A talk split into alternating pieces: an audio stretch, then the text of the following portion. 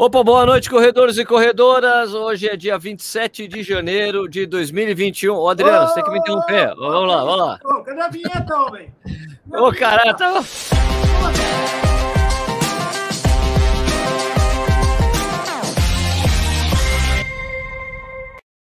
A vinheta! É sempre é. super natural que a gente faz por aqui, essa coisa da vinheta, do convidado interromper, é uma tradição.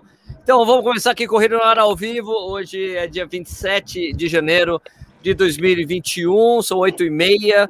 Você pode estar escutando isso aqui também, que depois vira um podcast, você escuta lá. Se você estiver vendo pelo YouTube, por favor, não esquece de se inscrever no canal, dar um joinha no vídeo. Hoje a gente tem um convidado ali, Adriano Bastos, todo mundo conhece o Adriano, quem não conhece deveria conhecer. Mas antes eu vou falar boa noite para os companheiros aqui da bancada. Ricardo Nishizaki, tudo bem?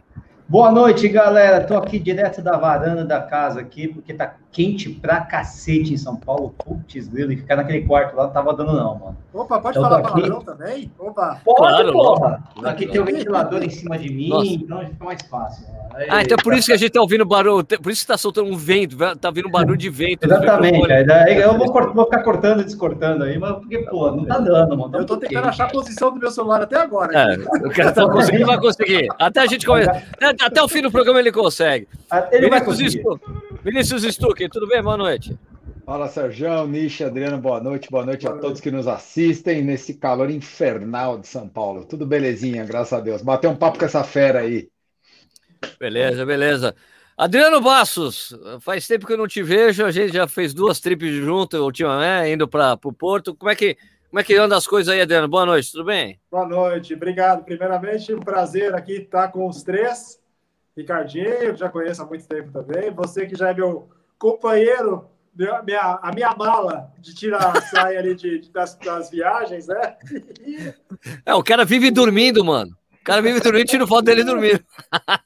É um prazer estar com os três aqui, bater um papo, trazer um pouquinho mais de história aí para a galera que nos acompanha, né? Você não vou falar que me acompanha, porque eu acho que aqui os quatro têm conteúdo aí bacana para passar para as pessoas. Então, os quatro, os quatro que gera aí conteúdo diário para a galera e a galera acompanha aí diariamente. Valeu, Adriano, beleza? Então agora vamos para aquela parte tradicional aqui do programa. É, enquanto as pessoas que estão aqui nos comentários dizendo de onde eles estão assistindo esse programa, né? Vai lá aí, de onde você está vendo, cidade, etc. Enquanto isso, as pessoas vão digitando isso, a gente vai falar a cerveja que nós estamos tomando. Vamos começar com o Nishi. Nishi, qual é a cerveja? É, então, Sérgio, eu tô aqui com meio enrolado em casa, então eu tenho, na verdade, eu tenho um líquido aqui, ó, a caneca é bonita, hein, Chicago Merton. Tem um líquido aqui secreto, mas eu não vou falar qual cerveja que está aqui dentro, até porque não tem uma cerveja aqui dentro. Tem só. Pô, que, dece que decepção, Ricardo. O que aconteceu? É, tá zoado. Aqui, ah, aqui em casa tá, tá, tá, tá bem zoado. Então, não Pô, deu tempo de comprar. É, acontece. Uma de... Já aconteceu contigo? Não pode acontecer uma comigo. Decepção. Uma decepção. Uma decepção. Pô, é, aqui, a cerveja zero. Que absurdo. Que absurdo. Que absurdo. Vinícius... Vinícius Stuck, qual é a cerveja? Ô, Sérgio, me, me dê imagens aqui em mim. Feche em mim, feche em mim, por favor. Tá fechado, tá fechado no você, é, tá fechado. É, é, é, uma cerveja fanfarrônica, mas eu comprei porque a lata era engraçada. Olha quem é, ó. Camão, Papito! cerveja do Papito, meu velho. Aí, ó. É o Papito. Muito bom, cerveja do Sul. Onde tirou isso, Supla Bia. Sei lá, velho. É, é América, né? Que é, é, é, americana. E para é, americana? É lógico, ah, tem, inclusive falar com sotaque, baby. e para americana. Legal, legal. Adriano Bastos, qual é a cerveja? O Adriano é um cara que eu sei que gosta muito de cerveja. Vamos lá, Adriano, qual que é a cerveja que você está tomando? Uma basiquinha, uma simplesinha, uma oh, coisa linda. Trazer para a câmera aqui, ó. Opa, opa, aí, aí, sim, vai. Porém, a cerveja pode ser mais simplesinha. Porém, ó, isso daqui é especial. O copo, ei, rapaz. Esse daqui o Sérgio conhece bem. Essa daqui, Superboc, cervejinha portuguesa, que inclusive, Sérgio, esse, ah. essa taça aqui será sua depois. Depois que degustar minha cerveja aqui, ela vai ficar guardadinha aqui em casa para na primeira oportunidade eu te entregar. Isso aqui é presente para você que eu sei que curte demais essa menina aqui. Show! Valeu, Adriano, valeu. Adoro, adoro seu Super Ó, Super Pock é comigo, ó, Mexeu com o coração do homem, ó. Ó, mano, eu gosto tanto da Super Bowl que eu já fui até na fábrica quando fui no Porto uma vez. Quando fui correr a mesmo, fui na fábrica, cara. Fiz a visita à fábrica. Ó, a cerveja que eu tô tomando é uma, é uma cerveja muito bem vendida no Brasil. Não resisti e voltei para Verdinha. Aqui, ó, uma ah, Heineken. Ah, isso é uma maravilha. Isso é uma maravilha, velho. Aliás, aliás, é muito interessante que esse efeito da Heineken ter se popularizado no Brasil. Eu já vi gente reclamando da Heineken. É, a Heineken não é boa, não. Já virou mijo. Eu falei, não é possível, cara. Não, não tá igual, a Heineken não tá igual. Ah, a Heineken já não é Pô, a Heineken, Vamos lá, um brinde. Caçador. Um, brinde, um brinde na, na webcam, um brinde na webcam. Aí, saúde, saúde a nossos saúde, amigos que nos assistem aqui. Aproveita e já leva a taça aí. Pega aí, ó. Enfia ó, pode passar, aí, passa aí que eu pego, passa que eu pego, Adriano. Enfia a boca aí. Nossa, você viu um tudo. Olá. Nishizaki, fala aí de onde as pessoas estão assistindo a gente, vai. Pô, vamos falar rapidinho aqui, vai, vai, porque o Adriano merece, tem bastante conteúdo, mas a gente vai passar aqui por Ancho, Marataízes do Espírito Santo, tem aqui Jaguariúna, grande Edson Rod está sendo aí com a gente, para Paranaiguara, em Goiás, caraca, velho, tem uns lugares aqui. É, tem um cara que não falou de onde é, mas eu sei que é de João Monlevade, um tal de Thales Medeiros aqui, né? Corre nada, corre nada, Thales. Thales corre porra nenhuma, Thales. Bragança Paulista aqui, Panorama. Ah, não, ele falou que é de João Monlevade, não precisava, né, pô? É, o cidadão, ele... Adriano, o, o, ele é tão famoso na cidade, em João Monlevade, que quando ele chega na cidade, sempre tem o um caminhão do bombeiro para é. levar ele pela cidade, quando é campeão lá de duatro e tal. Já foi. foi levado várias vezes, já recebeu a chave da cidade. grande Thales, grande figura. O que mais aqui? Tem Barueri na área. Tem um cara que anda forte demais. Nossa, que isso? O bicho não sabe brincar, não, pô.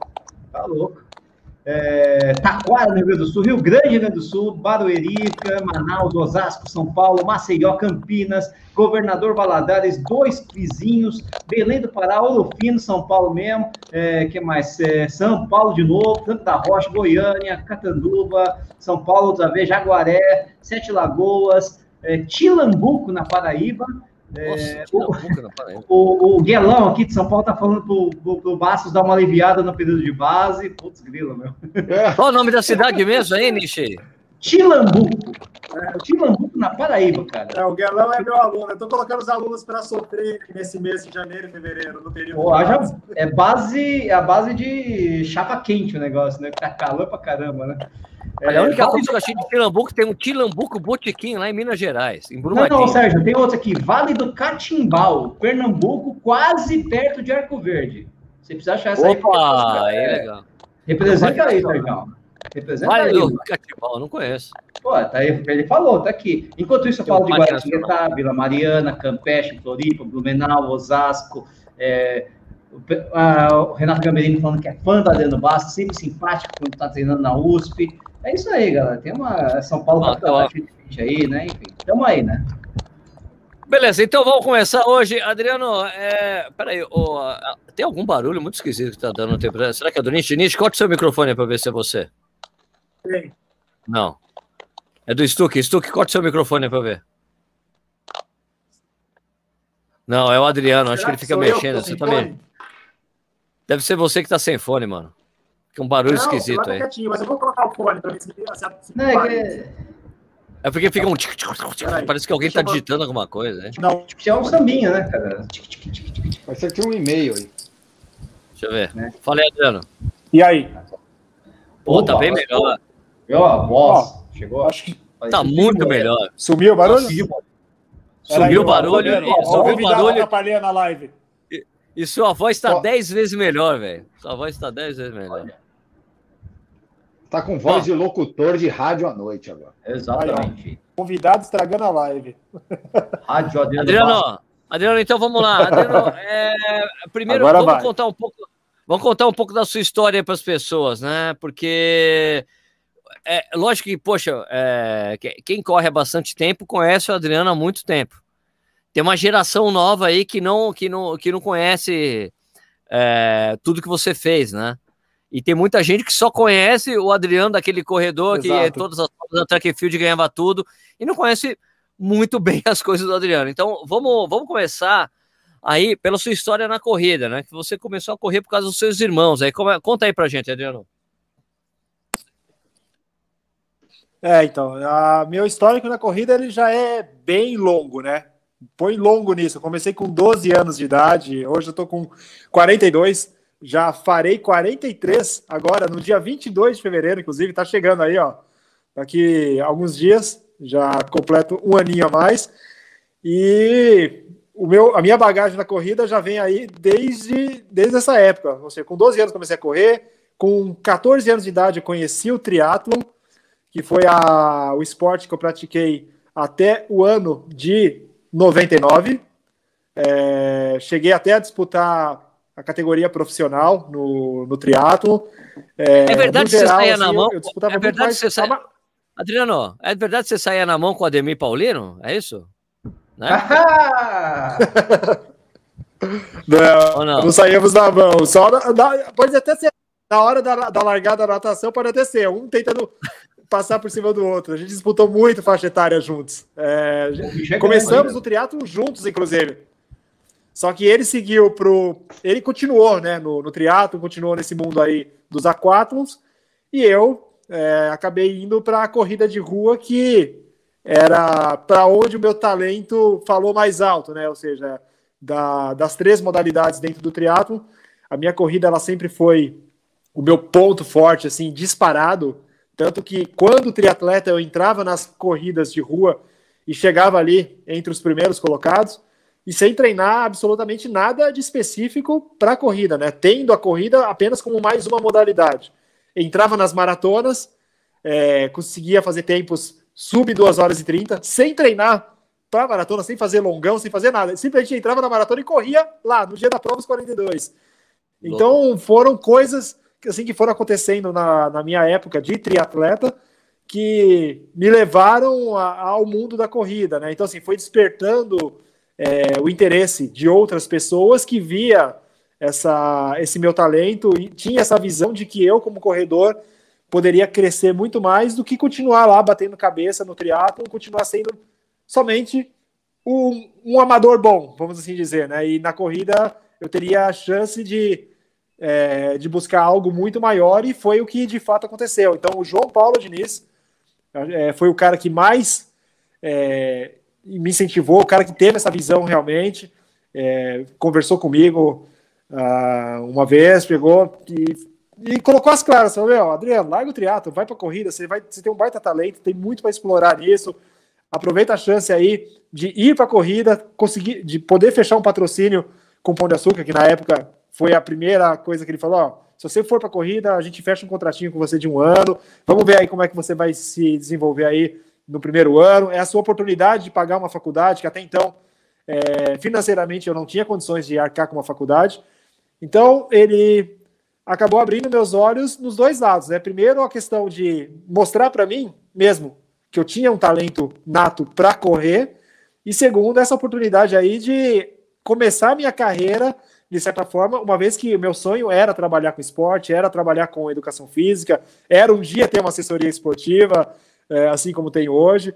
Então, ele abriu minhas portas, literalmente, e a partir daí, a partir do momento que eu larguei o triatlo 99, embarquei na corrida de rua como, como maratonista profissional no ano de 2000, aí os resultados foram simplesmente acontecendo, né? Óbvio, sem pular etapas, fazendo a coisa tudo certinho, é, e naturalmente as maratonas aí que foram acontecendo pelo caminho, eu fui mostrando o que era a minha especialidade, né? Então eu participava, eu era um atleta assim eclético, eu participava de tudo que vinha pela frente, desde provas de 5 quilômetros, 10, 21 a, até os 42, mas os 42 era a distância de fato aonde eu me sentia em casa, né? Ou seja, era a prova que eu fazia com, com prazer, que eu tinha o domínio dela em relação a tudo que estava acontecendo, Enquanto que na prova, nas provas de 10 km, por exemplo, eu demorei muito tempo para me achar nela.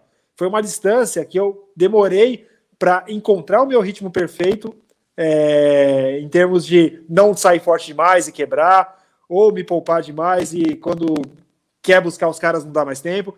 Já maratona, não. É, foi, é, foi algo natural, assim, que sempre encaixou. Então, eu sempre coloquei aí, em média, quatro, cinco maratonas ao ano né, dentro do, do meu calendário, e eu me planejava todo ano para as maratonas que eu definia as quais eu queria correr naquele ano, e as demais distâncias entrava como complemento, ou seja, eram aquelas provas que eu entrava, tipo, o que der, deu. É, tanto que muitas delas eu fazia o longão de 30 km no sábado, no domingo eu ia lá para a prova de 10 para correr para o que dava.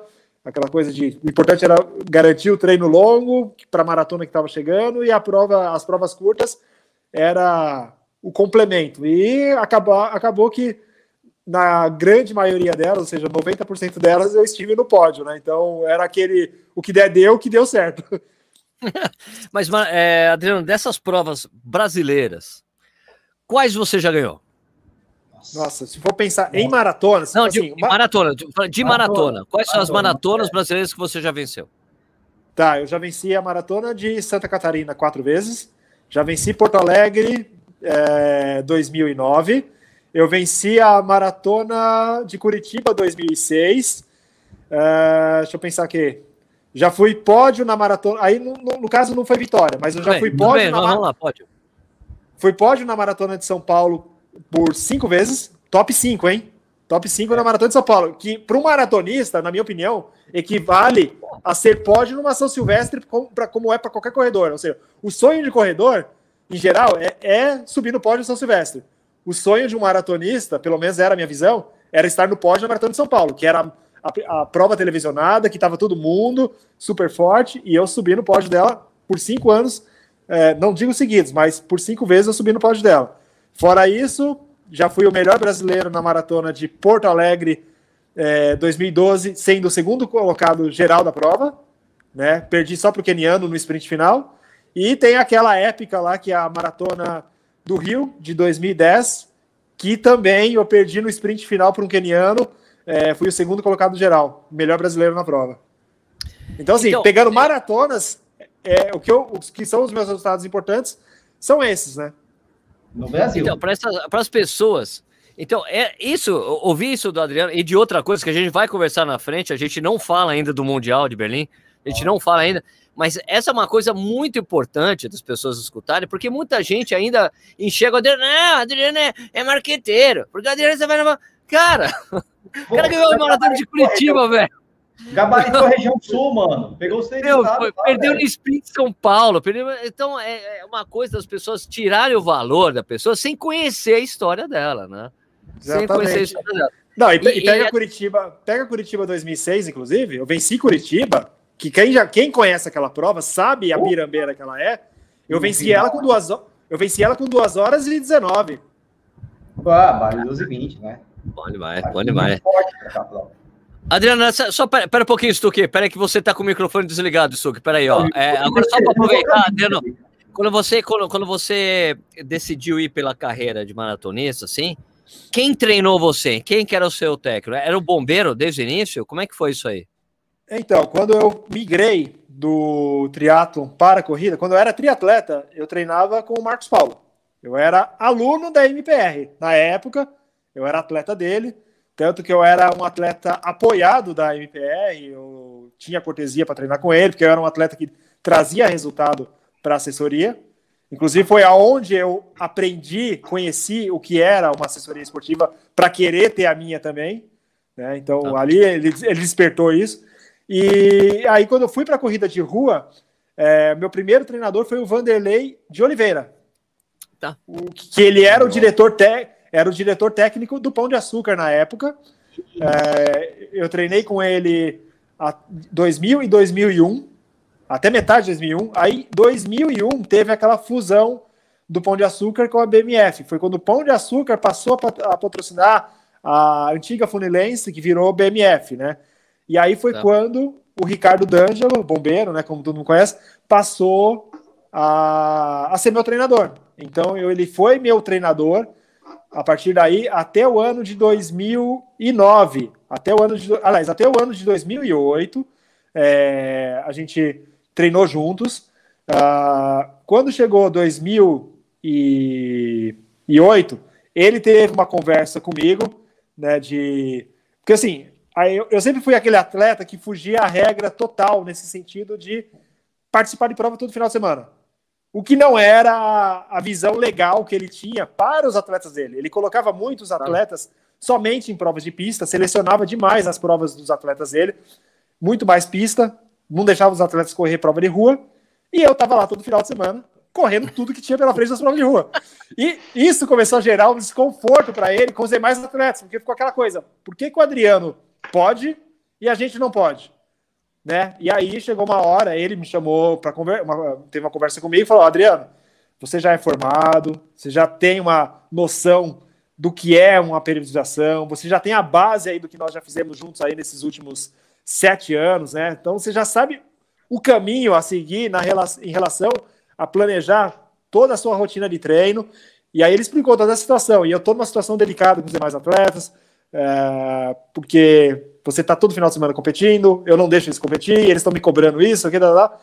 Ah, você consegue me entender? E tudo bem se a partir de agora você seguir o seu caminho, você fazendo o seu, você fazendo seus próprios treinos e eu deixando de ser treinador. Não, eu, na época eu compreendi perfeitamente bem. Para mim, inclusive, foi até, um, foi até um alívio. Sabe? Foi um alívio naquele sentido de tipo, puta, agora, agora eu preciso realmente dar satisfação de mais nada. Agora eu vou, agora eu vou fazer as provas que eu quero de verdade. E, e, e é o que ele falou. A base eu construí é, junto com ele em relação a como periodizar um treinamento, pensando na questão de um atleta direcion... de um treinamento direcionado para o atleta de elite. Tanto que hoje, na minha assessoria esportiva, eu consigo trazer, isso que é o legal, eu trago muito essa base prática para o que eu passo para os meus alunos hoje. Eu, lógico que eu respeito a, a, individualidade de cada um deles, respeito o fato deles serem atletas amadores, pessoas que têm a corrida como prazer, como hobby, como saúde, como qualidade de vida, mas a questão da dinâmica no treinamento, hoje eu consigo trazer isso para os meus alunos também. Então, é, e foi o que eu fiz comigo mesmo, né? Então eu fui para o Mundial, inclusive, eu, não vamos falar eu, do Mundial ainda. Não vamos falar tá, do Mundial ainda. Tá, mas assim, eu, eu fui pro Mundial me auto-treinando. Entendeu? Então, você vê que eu, eu, o quanto que eu sozinho, com a experiência que eu adquiri, graças junto ao que, o conhecimento que o Ricardo me passou, me levou adiante a partir daí.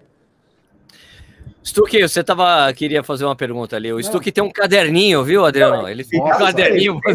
Frente ali, pelo amor de Deus, cara. Tem, temos vários cara, perguntas para Adriano. Vai até meia-noite. Porra, sai daqui duas horas da manhã. Mas não, eu vou economizar.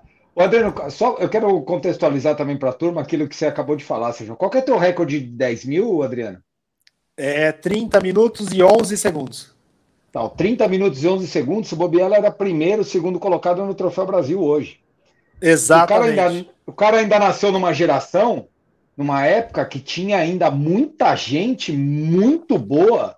Onde se você Sim. fizesse 30 minutos e 11, por exemplo, na tribuna de Santos, eu era, seria, sei lá, vigésimo, vigésimo, vigésimo colocado. Hoje o cara, hoje o patamar é outro, né? Então, é a história Exato. do Rubinho Barrichello. O cara nasce com o Schumacher do lado e vai ser o Rubinho Barrichello a vida inteira. Exato. Então, então a, assim, a época sim. que o Adriano viveu foi uma época que a gente tinha muito talento, né? Só um instantinho, sim. deixa eu só te falar, só para fazer uma correção, tá? Porque o Daniel, o Danielzinho venceu com 29 e 32 o Troféu Brasil desse ano, tá? Pra... Isso, isso. Então, mas seria segundo lugar. Mas é pode, é pode fácil. É pode, no Troféu Brasil. É isso aí, é isso aí. Mas 29 e 32, mas 29 e 32 também é um resultado alto, para você considerar anos atrás o Troféu Brasil. Sim, exato. Claro. Os caras, os caras foram para 28. Ah, exato. Ah. Continua isso. Mais alguma não, coisa? Minha, não, não, era contextualizar isso. Eu, tenho uma, eu tenho uma dúvida, eu tenho duas perguntinhas para ele. Qual que é teu melhor, já que a gente falou do triatlon e até para a gente passar, começar a passar só da maratona, qual que é teu melhor 10 mil no Olímpico e qual que foi tua melhor maratona de Iron? Tá, o meu melhor 10 quilômetros no, no triatlo olímpico é 32,07. Ou seja, depois de pedalar os 40 quilômetros socado e depois de nadar uma, 1.500. Uma hora, com uma hora e meia de prova, uma hora e vinte de prova, uma hora e quinze, ele ainda fez isso. E, e no Iron? É, antes do Iron, tem o, tem o meio Ironman também, em Pirassununga, isso. 99, que foi, que foi a primeira edição dela. Você pode, você pode imaginar o calor que era aquilo, né? Nossa, é, eu, eu corri a meia para 1 e 9, depois de pedalar os 90. Nossa senhora! Foi, inclusive. Um detalhe, tá, Sérgio? Porque em Pirassununga era uma prova que a medida da prova, a medida da meia era certinha. Não essa medida porque- é porque- por aí que são Era meio... porque não, mas é porque Pirassununga é dos milico, não é? Não é dos militares lá? Piraçu... Pirassununga, cara, tinha uma volta bem certinha, então batia muito Exa- certinho a distância da prova. Era bem legal. É, exatamente. Tanto que nesse dia, foi em 99 isso, foi a primeira edição dela, eu passava pelos caras, parecia que tava todo mundo parado. Eu correndo- Cara, ó, essa prova é aquela de novembro, Adriano? Ela aconteceu em dezembro. Dezembro. Dezembro. Meu, imagina, põe na sua cabeça, ó. Pirassununga, pertinho ali, caminho de Ribeirão, em dezembro, às 11h30 da manhã, que era o horário provavelmente que ele saía para correr. Legal, ali. Pensa, Não tem uma Então, sombra.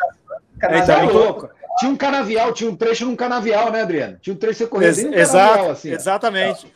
Inclusive, essa prova foi o despertar de, de tomar a decisão definitiva de que eu ia virar corredor, que eu ia para corrida. Foi, foi depois de correr esse 1,9 nessa meia que o João Paulo teve essa conversa que eu falei lá no início, que É. ele me chamou e falou: Meu, sai dessa porra desse triatlo e vai para corrida de rua, pelo amor de Deus. E foi bem assim. E aí foi a hora que eu tomei a decisão e fui. E aí a maratona, né? A minha melhor maratona de Iron, aí também numa condição adversa absurda, é, Porto Seguro, Poxa Iron. Iron, É. Ironman Porto Seguro de 98, eu, eu corri a maratona para 2 horas e 55 e foi a melhor corrida geral da prova, melhor que o do profissional. Caralho. Acaba a entrevista. Acaba a entrevista, pode fechar. Pode manda- Aliás, agora só eu sei que não tem nada a ver, esse programa não tem nada a ver com o Iron Man, né? Mas eu li uma, uma coisa que saiu no The Guardian hoje, que o Alistair Brown ele falou que ele tem como meta fazer o Iron abaixo de 7 horas. Enfim, né? Eu falei com os amigos meus, 40 minutos. falei- falei com os amigos meus triatletas, falou: Sérgio, 7 horas e meia, ele consegue agora. 7 horas? Não. É irreal. 40 Ele falou- minutos. Um, um brother meu falou assim: ó, 7 horas equivale a fazer sub 2 na maratona, numa prova oficial. É, Acho que é mais. Acho que até É mais, mais, é né? mais. é mais. É mais. mais. É mais, Mas não eu faz. posso mais. É muito Falar, forte. mundo pode falar, né? O duro é fazer, né? Bom, ó, vamos agora vamos só falar da, da coisa só final, assim, para as pessoas é, pararem com essa. Eu, eu, eu me lembro que eu acho que eu já tive uma discussão dessa no, no Instagram, de alguém falando, Adriano, é porque o Adriano é isso. Amigo, o Adriano foi pro Mundial, velho. Chegou quase, quase passou o Marilson na, na prova. Ganhou do Zé Teles. É, passou o Zé. Ganhou do Zé. E, o Zé. e olha que o Zé é bom, né? O Zé é E o Zé não quebrava, hein? O Zé não quebrava. Adriano, qual que foi a sensação para você, né, de você ter ido representar o Brasil no Mundial de Atletismo de Belém 2009? 9, 2009. 2009, Olha, né? putz, Qual que foi a sensação mim- de vestir a canarinha e você ter que conversar com, com e, e voltar a conversar com o bombeiro e falar, eu preciso de um treinador oficial para poder representar o Brasil. Tem essa coisa na CBAT, né? É, exatamente. Eu só poderia ir com tendo um treinador representando junto. Mas no caso, é, eu nem precisei pedir para ele, né? Na verdade, foi o inverso. Ele pediu para que eu dissesse que eu ainda era atleta dele para ele ir junto como diretor técnico da, da equipe. É.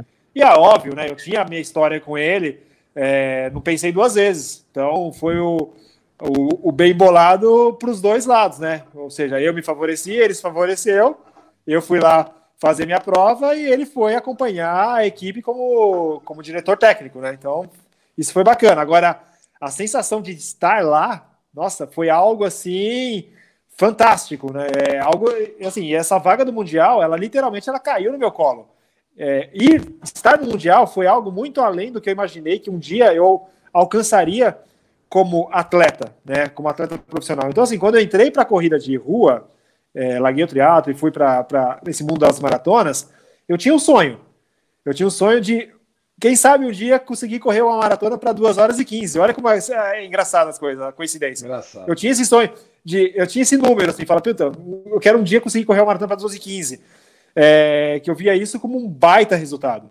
Só que quando começou a, a acontecer de fato as provas, que teve uma época até que eu fui apelidado de 2,19. Todas as maratonas que eu corria, 2,19, 2,19. Não saía disso.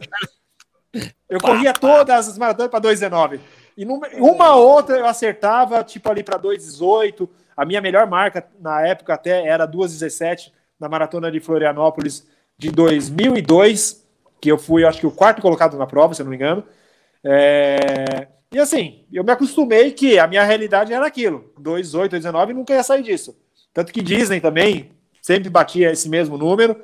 Uh, e aí, para minha surpresa, 2008, quando eu venci a maratona de Santa Catarina com 2,16,20, que também foi no sprint final com o Keniano, ali, para mim, foi assim: a, nossa, hoje eu atingi o pico do, assim, máximo do meu auge, né? Nunca imaginei correr para aquele tempo e naquele dia eu falei, ah, hoje eu fiz, atingir meu pico. Acho que abaixo disso nunca mais. Sabe aquele negócio de você estar tá no dia, a prova estava fortíssima, tava todos os atletas brasileiros que você possa imaginar, que além de a prova estar tá valendo índice e tudo mais, tinha carro pro primeiro colocado. Então, assim, tava a elite brasileira inteira na prova. E eu venci a prova com 2,16. E aí, a, pegando a situação do Mundial, é, passou o ano de 2008, eu fechei o ano de 2008 com a quinta melhor marca né, do ano. O José Teles, e no comecinho de 2009, ele melhorou a marca dele né, de maratona, e aí ele continuou ali, é, ele em terceiro, eu acho que ele era o terceiro da, da lista, se eu não me engano, uh, desses cinco melhores tempos. E eu continuei lá no meu quinto, meu quinto lugar, pensando na, nas vagas, né? Para o Mundial, que só iam três. Acabou que o Frank Caldeira desistiu, não lembro o motivo. Depois teve o Cosme Damião, que era o outro atleta que estava com a vaga e que sofreu um acidente, não poderia ir mais. E faltando um mês para o Mundial, um mês e pouco, eu fui comunicado que a terceira vaga era minha, que, isso, Puta, per, perguntando se eu, se eu queria, se eu aceitava a vaga, né? não, um não quero, não. pois, né? Recebi esse, recebi esse comunicado da delegação brasileira, é, através de e-mail, inclusive, e aí, óbvio, aceitei a vaga. E assim, na época eu fui extremamente criticado, porque eu já tinha corrido maratona da Disney, eu já tinha corrido, vencido a Disney, inclusive, tinha vencido a maratona de Porto Alegre, vencido a maratona de Santa, Santa, Santa Catarina, e uma semana antes de receber o convite, eu tinha acabado de correr a maratona de, de desculpa, de, do Rio, a maratona do Rio, que eu tinha sido quinto colocado nela. E aí os treinadores caíram matando. Imagina, vai levar um cara que acabou de correr maratona, já correu quatro maratonas esse ano, o cara vai fazer um baita fiasco lá, isso aqui, começou a desmerecer, a falar mal, que tinha que levar outro, que, outro atleta que estivesse mais descansado. Acabou que a vaga era minha de direito, eu aceitei, não tinha como ninguém recorrer a isso, e eu fui. Claro. E aí acabou que rendeu aí as Oi, 2 né? horas e 15, né? 2 15 e 39, que calou a boca da, desse, desse povo bem, né? que, que desmereceu. E assim, mas a, falando, respondendo a sua pergunta especificamente, puta, para mim foi uma sensação indescritível. De principalmente ali, a hora que eu estava no momento da, da prova, estar aquecendo ali do lado dos caras que eu jamais imaginei estar junto, ou seja, caras que só via pela televisão, só via em revista, o Cheruyo, na época, que era o recordista é, mundial, o cara, o, o, cara tava na prova. Eu ali aquecendo do lado do cara. Sabe aquela coisa que você olha assim e fala, meu, não é, não é possível. Bekele, todos esses caras. E aí, uh, dada a largada, aquela coisa, né, de deixar a prova fluir, fiz a minha prova, não, não esquentei de Todo mundo abriu, foi embora e é, Exatamente, aquela história. Fiz a minha prova, fiz a minha estratégia consciente de tipo, se eu correr para para 2,18 tá bom, se correr para 2,20 tá bom. Acabou que a prova fluiu, foi muito além do que eu imaginava. Era, era setembro, né? Adriano, era setembro e tava quente, né? Exato, exatamente. Tava quente lá. É... E aí acabou que eu fechei a prova em 19 geral, duas colocações atrás do Marilson, 27 segundos atrás do Marilson, e 1 minuto e 40 na frente do José Teles. Adriano, fala, Fala, fala as tuas parciais das duas meias, que eu sei, mas é legal. Quais foram as parciais passei, das meias? Eu passei a primeira meia para 1,751, a segunda meia para 1,747. Tá bom pra você? tá bom de açúcar, nego? Olha aí. Ó. Era, circuito, era circuito, né, Adriano? Era circuito essa é, prova. Era, né? era, era, circuito. Eram quatro voltas de 10 quilômetros e na última volta fazia uma perna a mais de 2 quilômetros para dar a distância. Adriano, um eu me né? lembro que na, na época ali, tipo, quando eu estava trabalhando na revista Contra Relógio, foi quando eu conheci você, foi para escrever uma matéria sobre você, né? E eu me lembro que o título da matéria, eu me lembro até hoje porque, pô, ficou muito marcante para mim, primeiro porque eu troquei ideia com você. Eu me lembro que antes de, de ter feito essa matéria, eu me lembro de estar tá indo numa prova na, na track and field, uma prova dessas provas de 10 km da track and field, que é uma, uma, uma das situações mais engraçadas que eu já vi no, no mundo da corrida, cara. Porque a gente tava lá, prova da track and field, daí vai todo mundo no banheiro, né? Eu tô tá lá no banheiro, eu dando uma mijadinha no banheiro, o Adriano do outro lado, daí chega um cara lá que começa a mijar, ô Adriano, e aí? Vai cumprimentar, o Adriano, ele, Pô, cara, pô. E aí não, né? Porra aí, né? Pô, peraí, meu. eu, aí, eu, eu falei, pô, daí eu me lembro que eu cheguei, porra, é foda, né, meu? foda. Verdade, eu nunca, eu, nunca tinha visto. Eu nunca tinha visto o Sérgio na minha vida, mas eu lembro dessa olhadinha que ele deu pro lado de tipo, puta que pariu. Eu não acredito que o cara Caralho, quis mano. cumprimentar com você fazendo xixi. Porra, isso aqui é fã, hein? Isso aqui é fã, velho.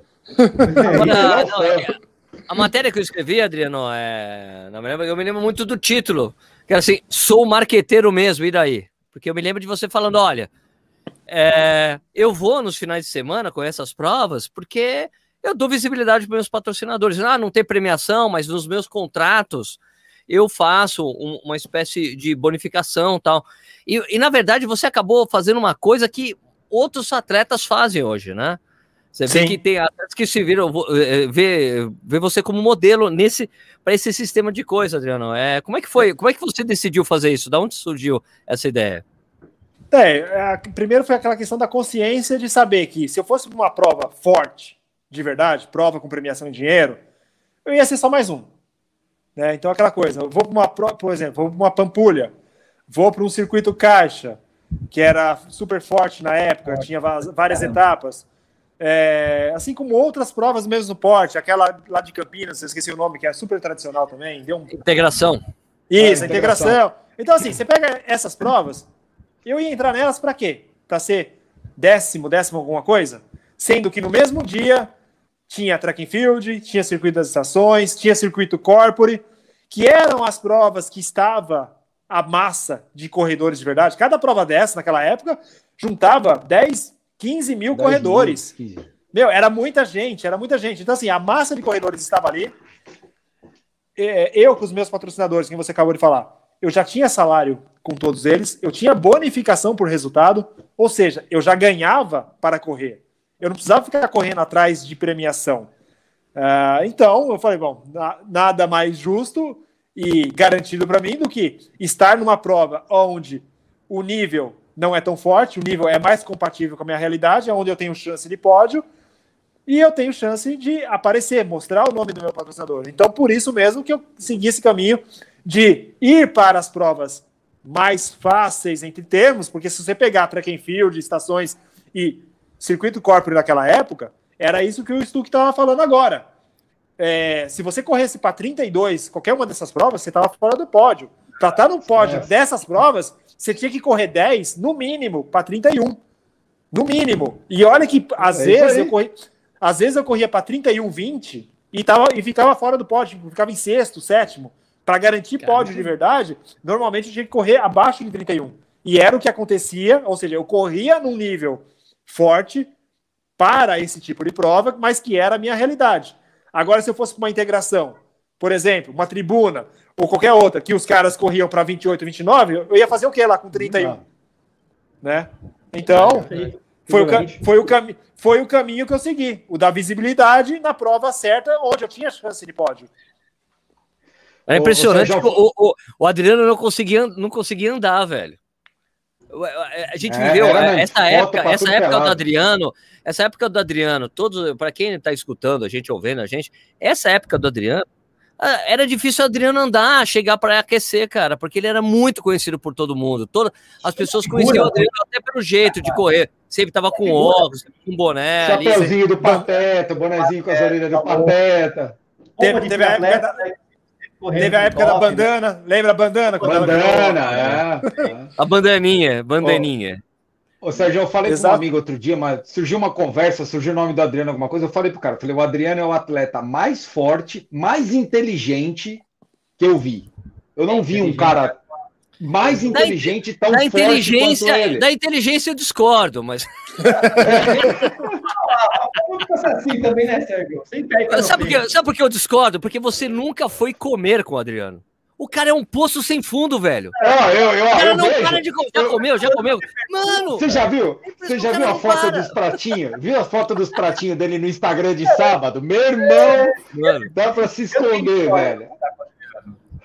Adriano, agora só rapidamente, é lógico que puto, o Nishi e o Vinícius querem falar, mas vamos fazer só um pouco mais de histórico. Da onde surgiu a coisa da Disney, né? Que é uma coisa muito importante, foi uma Boa. coisa que te deu muita visibilidade e que foi você, e eu, eu não tenho dúvida nenhuma, né? E, e que, que você foi o grande responsável pela popularização da maratona Disney no Brasil e pela decadência da mesma entre os brasileiros, né? Porque Uhum. você vê, quando você começou a correr e ganhar, ganhar, ganhar, meu, tava muito brasileiro indo. A partir do, quando você abandonou, não, não vou mais disputar, eu vou, eu vou embora, da- daí começou a cair o número de brasileiros indo para Disney, né? É, Então, eu acho Como é que surgiu assim, o negócio da Disney para você? É, primeiro, assim, a Disney foi uma oportunidade. Era uma prova que eu já via outros brasileiros indo para lá, vencendo a prova. E, assim, brasileiros que corriam. Adriano, peraí, peraí, peraí, ó. Ó quem tá aqui mandando um abraço para você, ó. O Thiago Teixeira. Ah, legal. Grande Thiago Show! Porto. Show, Thiago. Grande abraço, man. Esse é o cara, ó. Esse é o cara. Nunca vi alguém receber tão bem a- a- os atletas de outros países como esse cara aqui. Para quem não sabe, é o organizador da Maratona do Ah. Porto. Aliás, Pô, teve filho. legal. Teve filho, Adriano. Legal. Um prazer Thiago, ter, filho, Thiago. Toma- Ele teve um filho, então chama-se Tomás o nome do filho dele. Legal, legal. Então, retomando, é, eu sempre via outros brasileiros indo para lá e vencendo a maratona da Disney e que corriam de igual para mim aqui no Brasil. E aí foi aquela coisa, despertar de se eles conseguem lá vencer, por que eu não? E assim, seria a minha primeira oportunidade, inclusive, de vencer uma maratona, porque até então eu nunca tinha vencido uma maratona, já tinha sido pódio. Que nem aquela, aquela pergunta do início: quantas maratonas você já venceu? Eu falei as que eu venci. Agora, se a gente for contar todas que eu já peguei pódio, que nem eu já corri mais de 80 maratonas. Eu devo ter subido no pódio, eu devo ter subido no pódio em mais de 60 maratonas. Então é, é muito, é muito pódio.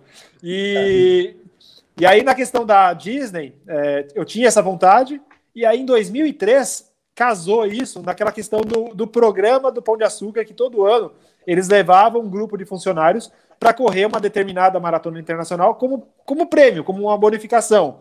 E aí, a 2003, Disney foi a prova escolhida, e eu, sendo atleta deles, fui incluso no pacote, né? Então, fui junto, e aí eles me deram essa oportunidade de conhecer Disney, correr a prova e vencê-la pela primeira vez. Venci a prova no domingo, na segunda-feira, caderno Lance Mais, aquele caderno famoso na época de futebol, que só falava de futebol, saiu uma foto minha de capa dupla dentro do caderno. Então você imagina a visibilidade que isso gerou, ou seja, a- o mundo da corrida sendo exposto é, dentro de um caderno de futebol super conhecido aqui no Brasil, com uma foto minha da chegada da prova. E é- sem falar as diversas outras divulgações, visibilidade que gerou. Então, assim, foi tamanha a di- a divulgação dessa prova que eu vi ali um gancho de falar: meu, eu quero continuar, eu quero ir de novo, quero vencer de novo, porque tá aí uma prova para abrir minhas portas para o ano todo. E foi o que eu fiz. Aí, a partir daí, eu fiz dela, vamos dizer, o carro-chefe de cada ano. Ou seja, era a prova que abria meu cartão de visitas do ano, né? Ou seja, eu iniciava o ano já vencendo ela, aparecia para o mundo todo, e aí os resultados é, seguintes no decorrer do ano é aquela coisa. Agora eu treino para o restante, vamos ver o que sai nas demais provas. Mas a Disney era sempre o foco. Então, quando todo mundo estava naquela fase férias, descansando, tirando o pé, eu estava Nossa, tá, lá estava eu, lá estava eu, novembro e dezembro, no calor de 30 graus ou mais, treinando igual um doido para Disney, né? Então eu acabava fazendo o inverso. E aí a Disney entrou é, na minha na minha carreira, na minha história dessa forma, né? E aí a cada vitória eu queria seguir para a próxima, até que eu planejei, meu sonho era ter fechado 10 10 vitórias, acabou que ficou na, na oitava, mas pegando esse, isso que você falou do crescimento e depois da decadência, é, realmente, assim, eu tornei a prova muito conhecida aqui no Brasil, tanto que quando eu participei dela pela primeira vez em 2003, tinham apenas 150 brasileiros presentes na prova. Quando eu venci ela pela última vez em 2013, tinha mais de 2 mil brasileiros na prova, Você vê o tamanho do crescimento. Mas só que Mas assim. é, a- é na prova entre é, em todas as distâncias, né? Mas a gente É, já chegou a exato. ter mil, já chegamos a ter mil brasileiros correndo a maratona da Disney. É, então, exato. E aí, assim, o crescimento e depois a decadência. O crescimento, eu acho que primeiro, assim, conforme eu fui a cada ano vencendo, as pessoas foram conhecendo a prova, foi instigando aquela vontade de conhecer a maratona da Disney. Então virou aquela febre, nossa, correr maratona da Disney. É, eu não associo o fato de eu ter deixado de vencer ter caído o número de brasileiros, e sim a febre que eu gerei naquele momento enquanto eu estava em evidência ganhando a prova, despertando a vontade das pessoas irem, todo mundo que queria conhecer, queria ir, foi. Depois disso, as pessoas que já conheciam perderam o tesão, perderam a vontade de continuar indo. Então acabou coincidindo o momento que eu deixei de ganhar com essa de ter baixado um pouco esse boom de todo mundo já conhecia a prova e as pessoas começaram, começaram a perder a vontade de ir para lá e começaram a querer conhecer outras provas, que foi a hora que começou a entrar a febre das majors. Majors. Ok, ok. Exato, exato. Sim, sim, sim. Mas, eu- mas eu ainda associo o fato de você ter deixado de disputar lá com essa, essa coisa, porque tinha coisa de, pô, eu vou lá, o Adriano vai estar lá. Eu acabava encontrando você. Eu não tenho dúvida disso, não tenho dúvida nenhuma disso. Bom, caras, vamos aí. Eu já perguntei pra caramba, tenho mais coisa pra perguntar com vocês aí. Nishi, Stuck. Vai lá, tu Vai, porque eu, eu tenho um milhão aqui. Pode ir, Nishi. Eu vou perguntar uma coisa muito séria pro Adriano. Uma, uma séria mesmo, cara. É o seguinte, Adriano. Você prefere, quando você vai lá no, no, no Fifty, você prefere a batatinha frita palito ou aquela chips, cara? Eu já vi de tudo quanto é coisa nesse prato, no seu prato lá. É impressionante.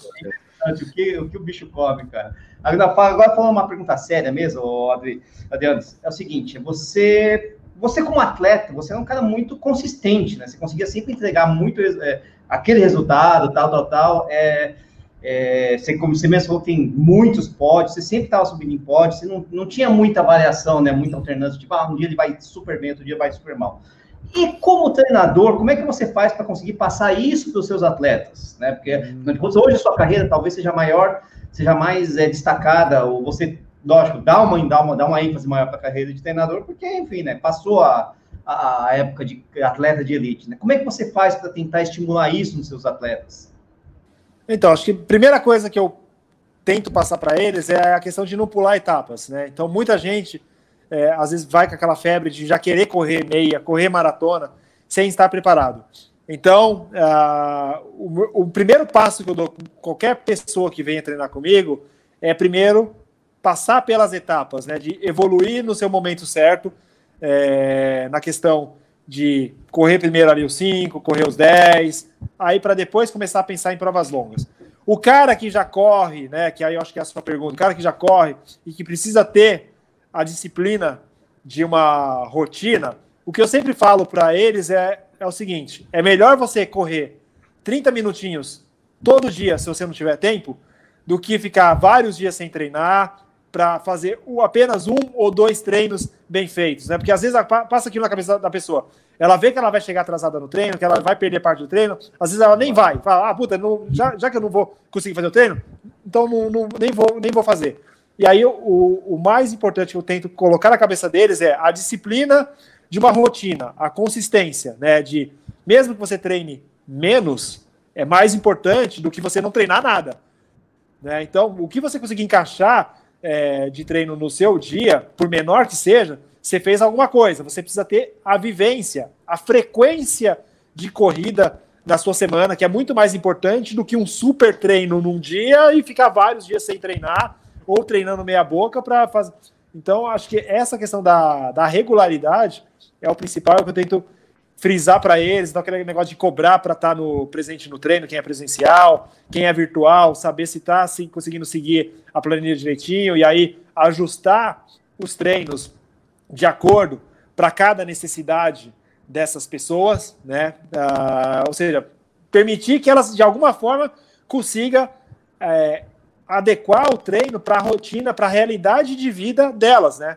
E até por isso mesmo, até aproveitando esse gancho aí, é, em cima dessa questão da rotina que eu comecei a enxergar do que é, é, de cada um dos meus alunos, tudo mais, pessoas que me mandam mensagem do Brasil todo, querendo dicas, querendo é, informações de, ah, como é que eu faço para começar a correr? Como que, é, como que eu faço para melhorar meu tempo de 10 quilômetros? Ah, como que eu, que ritmo que eu faço nos treinos de tiros?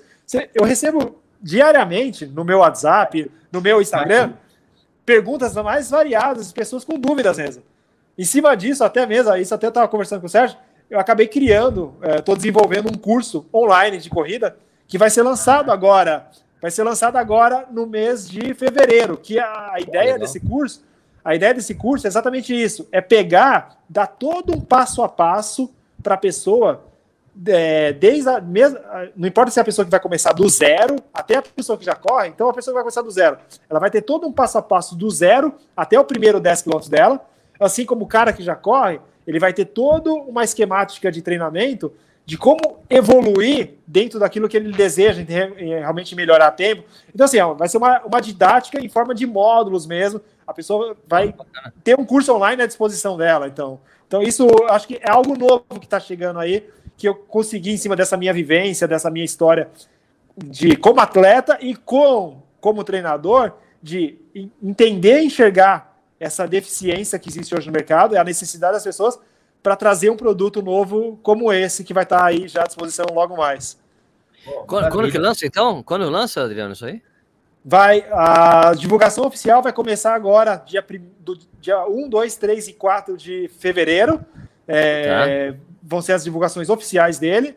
E aí, uh, no dia 5, acho que é dia 4, dia 5, aí é o lançamento oficial para as pessoas realmente poderem comprar o curso. Né? Então, isso vai estar, tá, uh, para quem me acompanha aí já no meu no meu Instagram.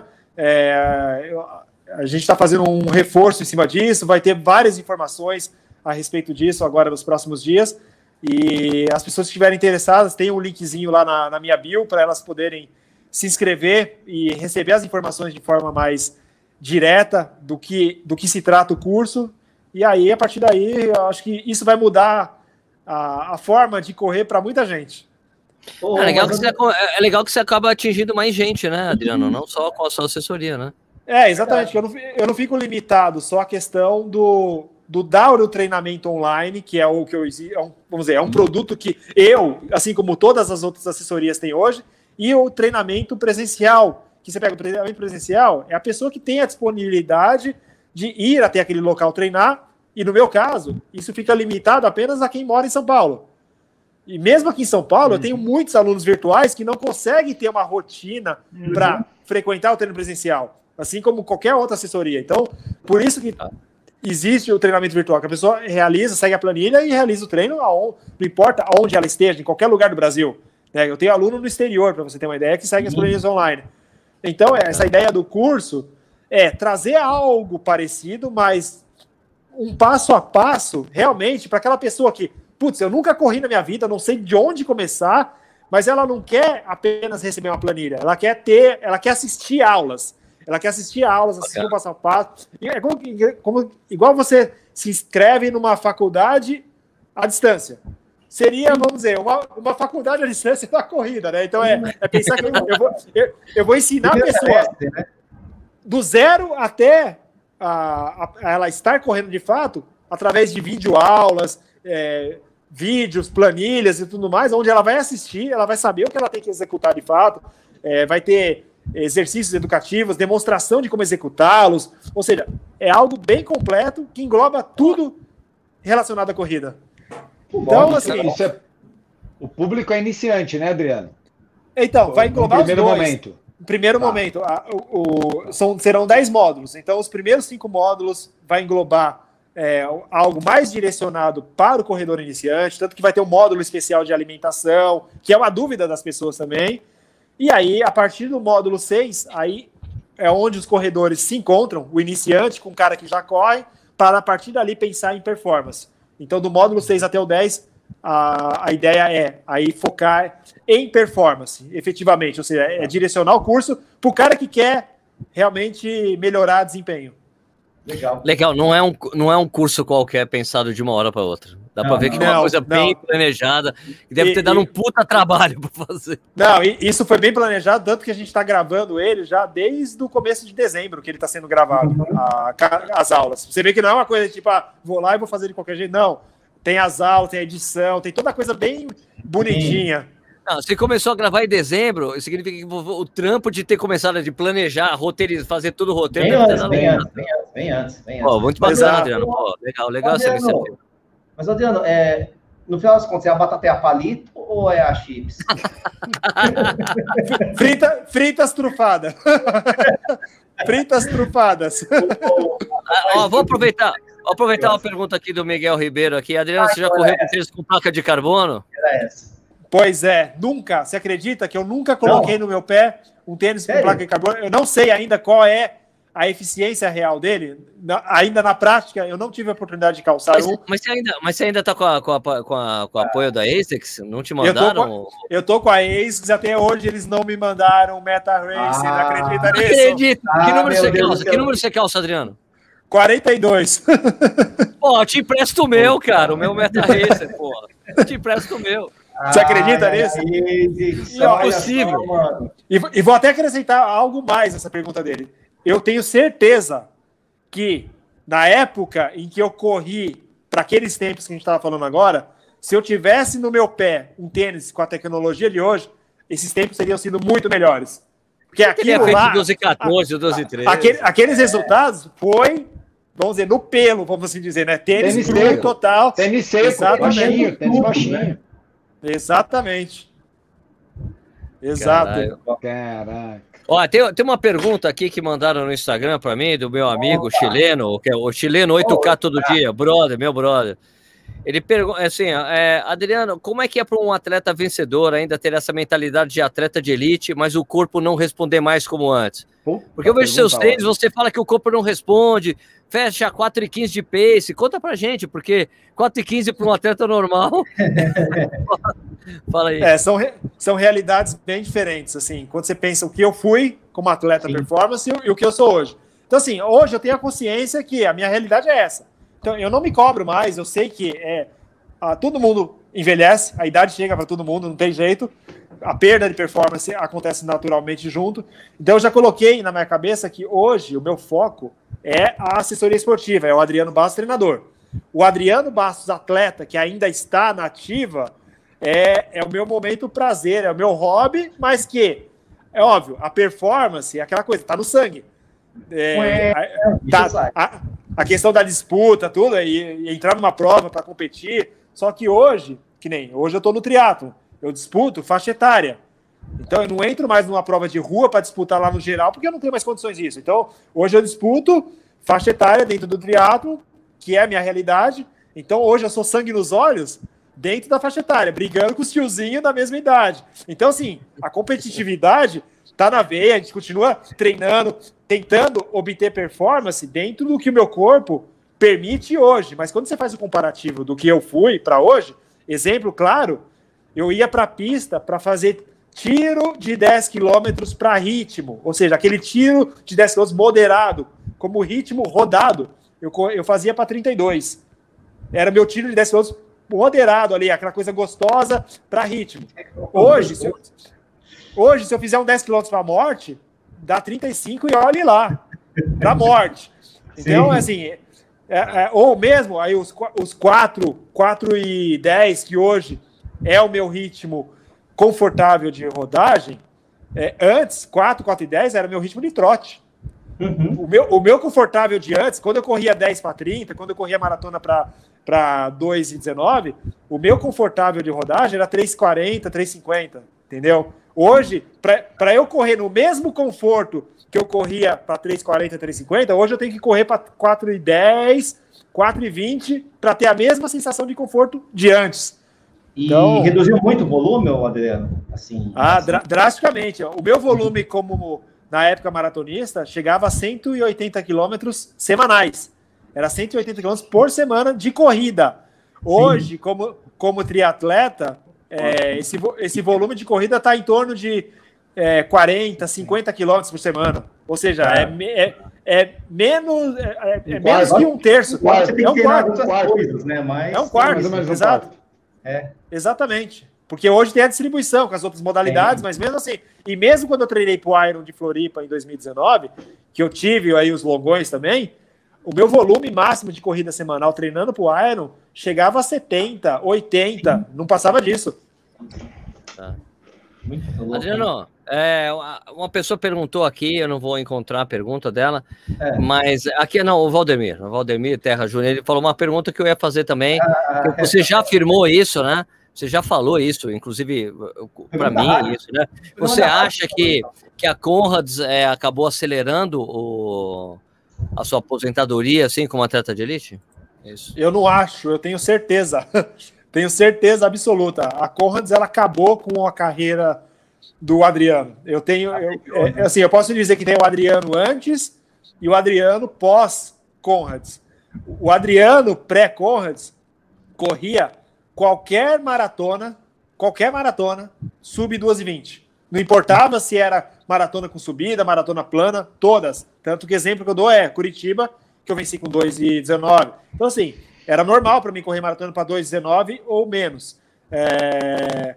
10 quilômetros. Eu corria qualquer 10 quilômetros para baixo de 31. Pós-Conrads, nunca mais corri uma maratona abaixo de 2,25.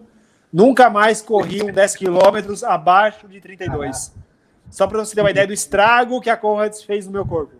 Foi o que? Então, foi assim, volume do treino? Foi intensidade? Acho que tu, eu acho que tudo. metabolicamente, a Conrads, ela uhum. me destruiu. Ela me destruiu, assim. Então, meu corpo, ele entrou num processo é, de degeneração, de desgaste, aonde a minha recuperação, ela, ela se tornou muito mais lenta.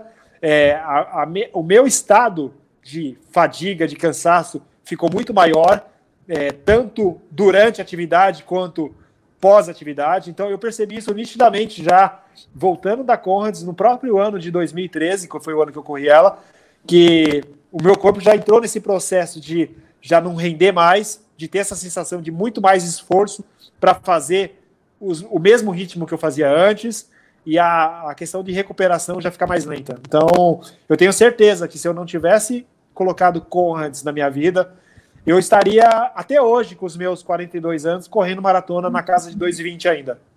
Sim, sim, sim. É, mas, é mas a Conrads era uma coisa que você tinha muito como objetivo, né, cara? Era uma coisa é, que tava, exatamente. A gente, naquela matéria que a gente que eu, que eu fiz na conta relógio, que eu não me lembro nem o ano, deve ter sido 2007, eu acho. Eu me lembro você, não, eu vou correr a Conrads, porque os caras ganham com o meu ritmo de rodagem. Né? Eu me lembro pois é, de você ter que... isso. Pois é, só que o cabeção aqui não sabia que o meu ritmo de rodagem que os caras faziam era numa pirambeira daquele nível, né? Eu, eu sabia que a Conrads era sobe e desce, mas eu não imaginava que era naquele grau de insanidade. Aquela quantidade de subidas e, e com, aquela, com, aquela, com aquelas inclinações. Então, assim, para quem já fez uphill, por exemplo, sim, sim, vou, tá, uphill, tira aqueles 7 quilômetros finais, que aquilo ali é óbvio. Aquilo ali é, é insano ao extremo. Então, assim, esquece aqueles últimos 7 quilômetros que a maioria faz caminhando, aquilo ali muita gente não consegue subir correndo. Até o quilômetro, o que é a uphill, até o quilômetro 34, mais ou menos, a Conrads é isso, só que com 89 quilômetros. Lembrando que o Adriano fez bem a uphill ainda. Você foi pode, Pois é. Segundo, né? segundo foi segundo colocado geral na uphill de 2015. Então, foi bem, né? Quer dizer, mesmo depois dessa história de Conrads, né? Mas é, exatamente. Sim, sim. É, exato. Aproveitando, aproveitando, essa coisa que você falou de Conrads, Adriano, é... só para saber, você tem algum arrependimento na sua vida? De atleta, assim? Esse, Conrads. Se eu pudesse voltar atrás, eu não, não teria, teria, ido para Conrads. Então, assim, meu arrependimento, é, se eu pudesse voltar atrás, é Conrads. Ela eu não teria feito, e hoje eu tenho certeza que eu estaria rendendo muito melhor. Eu estaria, não sei se eu estaria ainda na corrida de rua, mas, ou se eu já está, estaria no triatlo como estou hoje, mas eu acredito de verdade que eu ainda estaria rendendo na corrida sim. Essa, essa queda de rendimento, a queda de rendimento ia ser mais lenta, né? Não tão abrupta, talvez. Exatamente, exato. Porque assim, parece que apertar o botão desliga. É, eu voltei da corrida, parece que assim, for lá e puf, apertar o interruptor e falar, tchau, acabou. Você nunca mais vai correr. Caiu a chave geral. Exatamente. Foi e tipo isso. Foi sua primeira ultra, na verdade, né? É isso? Foi, foi minha primeira maratona. ultra maratona. Exatamente. Eu nunca tinha treinado para tal. E assim, uhum. e aí de uma hora eu corri a Disney em 2013, que foi minha última vitória lá. É, inclusive, 2013 foi um ano que eu emendei mais algumas provas na sequência. E aí comecei a preparação para Conrads. E aí nessa preparação para Conrads, eu fui subindo ali o volume, o degrauzinho, né? Então começou ali com 30 e 30, 32, 34, 38, 42. Chegou uma hora que eu estava todo final de semana correndo mais que uma maratona, como meu longão. Correr 42 de final de semana se tornou algo normal, tanto que tinha final de semana que eu corria 40 e no, e no dia seguinte entrava numa, entrava numa, numa prova curta. E aí fui fazendo aquela loucura mesmo, de, de igual eu lidava na situação maratona. Fazia longão no sábado e ia para as provas curtas no domingo. Eu continuei fazendo isso, treinando para Conrads. E aí é, cheguei ao longo máximo de 60 quilômetros, tanto que esses 60 quilômetros eu fiz dentro da USP, subindo a, biolo subindo a biologia pelo menos, eu acho que umas 10 vezes no mínimo, e o ritmo médio final, a me... é. aí, aí que eu falo, o exemplo do que era o Adriano e o que é o Adriano hoje, o Adriano atual com 42 anos, que sofre para rodar confortável a 4,10 por quilômetro. O longão de 60 quilômetros que eu fiz pra, em preparação para Conrads, dentro da USP, subindo biologia umas 10 vezes, deu 3,47 de média final. Ah, meu Deus do céu. Pariu. Mas é, é, engraçado, você não sentiu durante o treinamento, você sentiu não. A, a prova, né? Foi a prova. Exa exatamente, eu, eu, senti pós, tanto que durante o prepara a preparação para Conrads, na época eu lembro que eu ainda corria a meia da Corpore. A meia da Corpore acontecia em abril. Em, em abril, a Conrads foi no finalzinho de, de maio. Maio, isso. É, e em abril, eu corri a Conrad, ah, desculpa, eu corri a meia da Corpore para algumas sete, treinando para Conrads, fazendo um longão de 40 já. Pelo amor de Deus. Puta, meu pai. É. é. Animal. Perguntas aí, caras, porque a gente já, já bateu aqui o horário, a gente precisa liberar o Adriano. Fala aí, ah, Stuque, tem alguma coisa, Stuque? Não sei nem se eu tenho pergunta, velho. Eu tenho, na verdade, eu tenho duas coisas, dois agradecimentos para ele. Primeiro que ele Primeiro que ele tirou a minha vontade de correr Conrads. e eu agradeço isso para ele. obrigado, Adriano. Eu vou ser, e é verdade, cara. Não recomendo a ninguém. Eu vou, e, eu, e eu vou contar, eu vou contar para vocês a história de como isso aconteceu, porque aí é o segundo ponto que ele faz parte do meu RP de 10 quilômetros. Em 2015 uhum. eu fui correr a track and field e largou a prova, tá no seu que lá, daqui a pouco eu olho, tá o Ademir Paulino na minha frente, mais à frente o Adriano. É fácil, ver, caras... é fácil, é, é fácil ver o, o Ademir, Paulino, né? O Ademir é fácil. O Adriano, o Adriano não vinha em prova nenhuma. E os caras sumiram. Eu falei, porra, esses dois, eu nunca ganhei deles, nunca cheguei perto deles. Quero que eles se dane, né, velho? Pode acelerar. E eu corri, corri, corri, corri, corri, passei o Ademir. Quando faltavam uns 3 km para chegar, eu encostei no Adriano. Ô, louco, mano. E, e é lógico que ele não vai lembrar disso, porque já correu com 300 mil pessoas. Eu lembro. eu naquela época, eu naquela época correr com ele era um negócio para mim muito fora do comum. Eu e lembro. Eu sabia disso, já. Eu Você lembro. Lembra? Foi, a track field, foi a track field de Vila Lobos. Eu lembro. Isso, ela mesmo. E, e eu naquela época eu falei assim, cara. É, eu, eu falei para ele assim, vamos embora, Adriano. Ele falou, cara, eu tô morto. Eu falei, você tá morto? Eu falei, você quer ajudar um amigo? Então, por favor, cara, me ajuda a bater meu RP. E ele foi comigo até o final. Pô, que do caralho! Comigo, é, meu, meu RP eu devo dois quilômetros e meio a ele. Ele me puxou. Eu, Chegou no final, ele falou para mim, meu, lembra disso? Lembra. Aí ele falou, acelera. Eu falei, pô, acelera, cara. Tô morto aqui, cara. Pode acelerar você. Tá Aí a gente chegou mais ou menos perto, ele chegou um pouco na minha frente, eu cheguei depois. E aí, depois que eu, porra, feliz da vida, né, velho? Tinha feito meu RP, nunca tinha corrido 34 baixo naquela época. E, eu, e a gente foi trotar, a gente foi soltar ali em volta tal. Eu fui com ele ah, e ele me contou. Sacanagem. É aquela sacanagem, né? Que você tá chegando, quem faz para 45, 46, vem os caras trotando, se direcionando. É, cara, ó, medalha. Ó, ah, posso, inferno, posso falar uma coisa? Pô, isso, é, isso, é, gostoso, viu, velho? Mas fica entre nós, mas é gostoso. É, deve aí ser. Eu, aí eu fui trotar com ele. E ele me contou, cara. Ele me contou essa história da Conrads. Eu falei, porra, cara, o que você achou da Conrads? Ele falou, cara, pode falar? Meu, isso foi a pior coisa que eu fiz na minha vida. Sério? Ele, ele me contou um pedaço da história, que foi o que ele falou pra gente aqui. E eu falei, caralho, velho, eu tinha um, um desejo remoto de um dia correr. Eu falei, depois daquele dia eu falei, cara, nunca mais, velho. Deixa a minha carreira acabar aos poucos. Eu não vou. Eu não vou. A minha carreira de amador, né?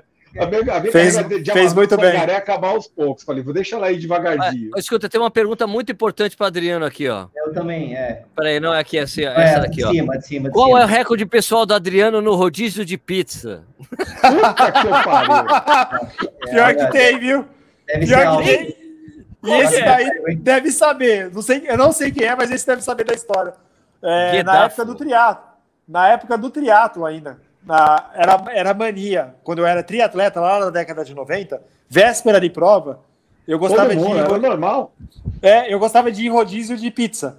E aí, véspera, véspera, véspera, vé, véspera de uma das provas, eu não lembro uh, aonde foi, se foi no Rio, eu sei que eu comi 22 pedaços.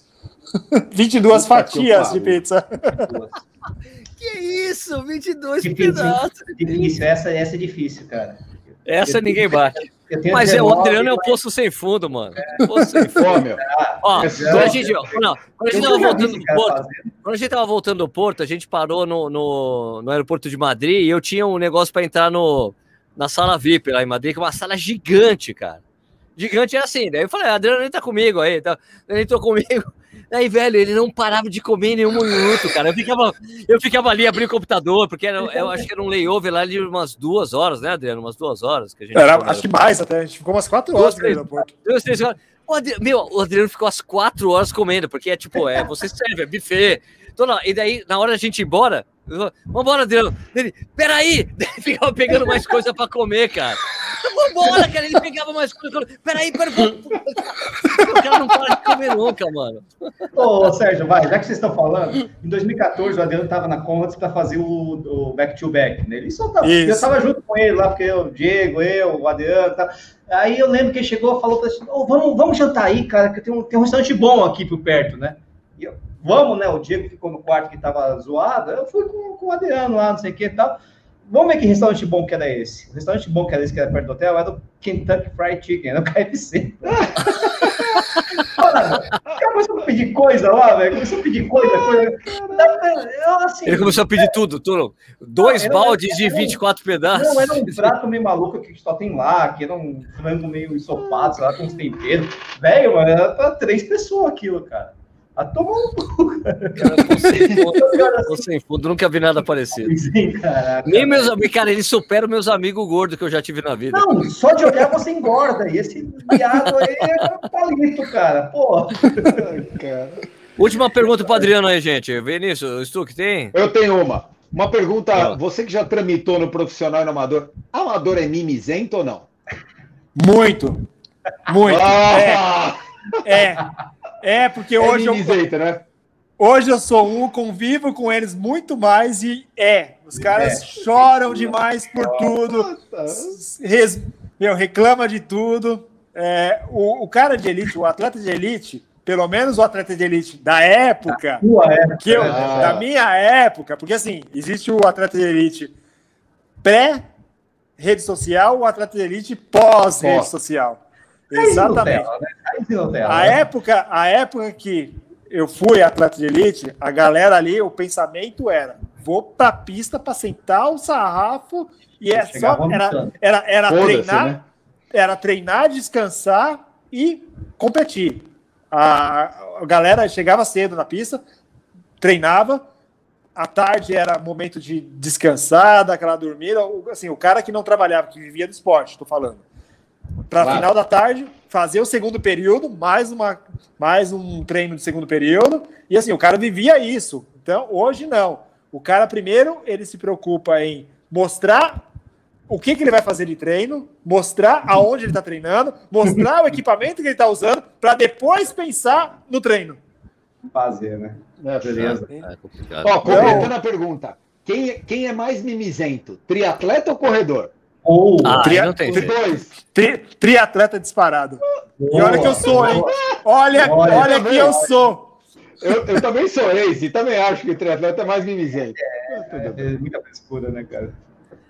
Nishi, tem pergunta aí, Nishi? Última pergunta. Não, só que a galera tá, tá, desafiando aí. O Adriano falou que já comeu. O Adriano Alpino falou que comeu 26 pedaços. O Alexandre Soares aí também está se candidatando a bater o recorde do, do Adriano. Eu só, só, só, só dou risada e, falo, que é, que é um prazer conhecer esse cara aí. O Adriano Bassa é sensacional. Eu achei, achei engraçado que a nossa live. A gente demorou 40 minutos para fazer uma pergunta sobre a Disney, cara. É engraçado, demorou pra caramba. É, que bom, é muita coisa bom, falar. To, muita... Todas as entrevistas que eu participo só fala de Disney. Todo mundo já conhece a história da Disney. Bora falar de outras coisas. Cara, é pois é, já falei pra cacete da Disney com o Adriano. Tipo... Cara, tem muita história. É treinador, é Iron Man, é tudo, cara. É impressionante. Né? Pô, ele, ele, não contou, ele não contou a história da prova que pararam a prova no meio, que ele tava correndo, pô. não, é história demais. Qual prova Depois é? ele tem que contar um dia essa história. Ele correu uma prova, um não dia. sei aonde, há muitos anos atrás, que interromperam a prova no meio, falaram que a prova não tinha mais. E aí abriram o circuito, abriram. Não foi, teve um papo desse, Adriano? Teve, teve. Isso fica para um segundo momento que essa história vai longe. É, é mais longe. Essa história é enorme. Essa vai longe. A famosa corrida do Lopes. Quem é da época lembra. Ah, do Lopes. Ai, ai, ai, ai, ai. Deixa ele, deixa ele contar é... essa outro tá. dia. É, já fica para uma próxima oportunidade. Adriano, vamos aproveitar esse final aí para você fazer o seu marketing pessoal aí, você falar não, como não. é que as pessoas entre em contato é com você. Não pode. Então, é, pessoal para como as pessoas podem treinar com você, como entra em contato, esse tipo de coisa aí, para ficar também ligado aí quando você vai lançar esse curso que você falou para gente. Legal. Não, show de bola, bacana. Obrigado por abrir aí mais um espacinho. Bom, espero que quem assistiu aí tenha gostado, curtido, ah, conhecido um pouquinho mais aí de quem é o Adriano Bastos, né? Não é só o cara que está na rede social atualmente, não é só o triatleta que está aí presente nas provas, mas tem uma bagagem aí, como a gente contou aí hoje, uma bagagem no, no atletismo, uma bagagem no triatlon lá da década de 90, que, na minha opinião, é quando o triatlon foi triatlon de verdade aqui no Brasil, é onde os atletas obtinham resultados fantásticos com equipamento zero, e eu estou falando por mim mesmo, de eu tinha resultados muito mais significativos naquela época com muito menos equipamento do que hoje. Então, é, era outro nível. Então, eu fico feliz aí quem ouviu, tenha conhecido um pouquinho mais. E hoje estou à frente né, da, da, assessoria esportiva, Adriano Bastos, treinamento esportivo. Então, a empresa, a assessoria já existe há 14 anos. A gente vai fazer 14 anos agora nesse, nesse ano de, de 2021.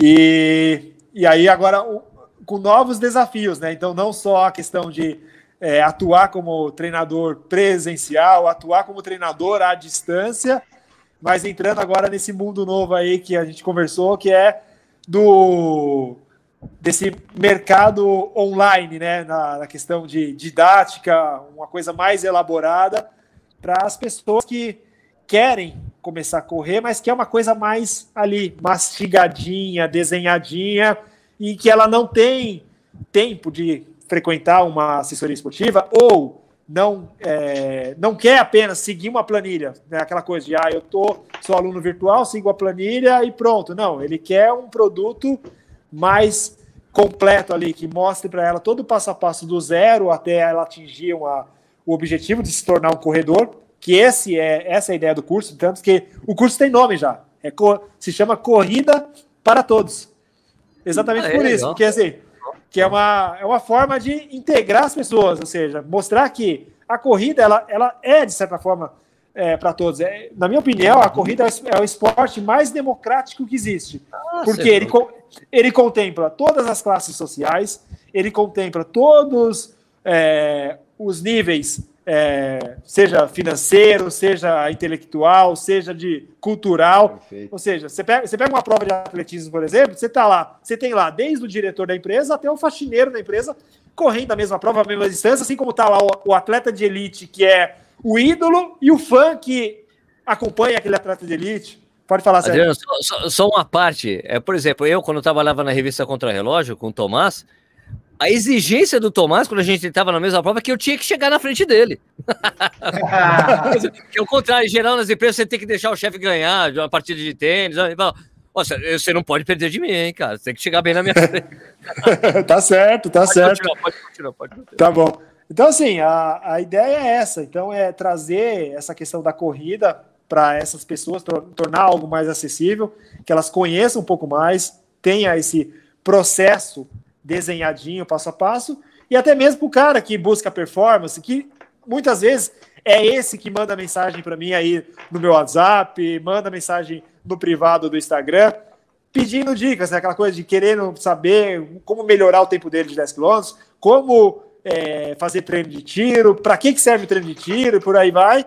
Então, dentro do curso vai ter tudo isso, né? Detalhado, mastigado, explicado do porquê da existência de cada um de, de, desses quesitos dentro de um, uma periodização de treinamento e como colocar isso em prática, né? Então é isso, vai estar aí à disposição, aí já no começo de fevereiro. Para quem quiser se inteirar mais, clica lá no linkzinho aqui na, na minha bio do Instagram, Adriano Bastos Disney. Quem quiser conhecer um pouquinho mais do trabalho da assessoria esportiva, adrianobastos.com.br é o site da assessoria. E é isso, estou aí à, à, disposição. E o meu maior prazer hoje realmente é me, me ver como um incentivador da corrida de rua. Então, assim, eu, eu fico muito feliz quando as pessoas chegam para mim e falam: Putz, eu comecei a correr porque eu me inspirei em você, você virou, você sempre foi uma referência para mim. É, putz, eu comecei a correr, minha, minha, minha vida virou outra, eu emagreci, é, eu passei a ter uma qualidade de vida muito melhor. Então, assim, quando eu tenho esses feedbacks, esses retornos da, das pessoas de uma forma geral, para mim é algo extremamente prazeroso, muito maior do que a época de vivência é, de pódios e tudo mais. É óbvio, teve o glamour ali, o Adriano Bastos estar no pódio, ser visto, é bom para o ego, lógico. Não vou dizer que não é. E, meu, é extremamente prazeroso você você estar tá em evidência, ter o reconhecimento das pessoas. Mas hoje, saber que eu estou transformando vida de pessoas, seja o meu aluno, seja pessoas que ainda não é meu aluno, mas que de certa forma eu trago essa motivação para elas, para elas praticarem, para mim é algo muito mais significativo, muito mais prazeroso. Então eu fico feliz que o Adriano atleta é, gerou bagagem para ser o Adriano que é hoje, que inspira pessoas. Show de bola. É isso aí. Pô, Adriano, eu queria agradecer pra cacete a sua participação aqui. Pô, a gente é brother, você é um amigo, gente boa demais, gosto muito de você, sabe disso. Obrigado pelo seu tempo ter participado com a gente aqui. E, pô, deixa eu passar a bola. Nishi, valeu aí por, pela sua participação. Ah, valeu, obrigado. É sempre prazer falar com o Adriano, como eu falei aí, né? E falar com o Sérgio Rocha, com o Vinícius Stuco, com essa galera toda aí que tá online assistindo a gente e também o pessoal que vai escutar depois no podcast, vai ver o vídeo mais tarde. É muito legal, cara, muito legal. Estuqueira, valeu. Valeu, Sérgio. Obrigado, obrigado, Nishi. Valeu, galera que está nos ouvindo. E um agradecimento especial ao Adriano aí pelos meus segundos é. preciosos que ele me deu no meu IP, né? Isso aí. Isso. Bacana, bacana. Show de bola. Show de bola. Gente, para quem assistiu aí, muito obrigado pela audiência de vocês. Como vocês sabem, toda quarta-feira a gente faz essa live aqui, há não sei quantos anos já. Esse ano a gente vai fazer oito anos de canal. Oito, oito. Impressionante, oito anos de canal. Então, obrigado pela audiência. A gente volta na semana que vem com mais um Corrida na ao vivo. Lembra que isso aqui vira um podcast, você pode escutar a hora que você quiser. Beleza? Olha, gente, vou fazer um end broadcast aqui. Deixa eu apertar o botão aqui. End broadcast. Até semana que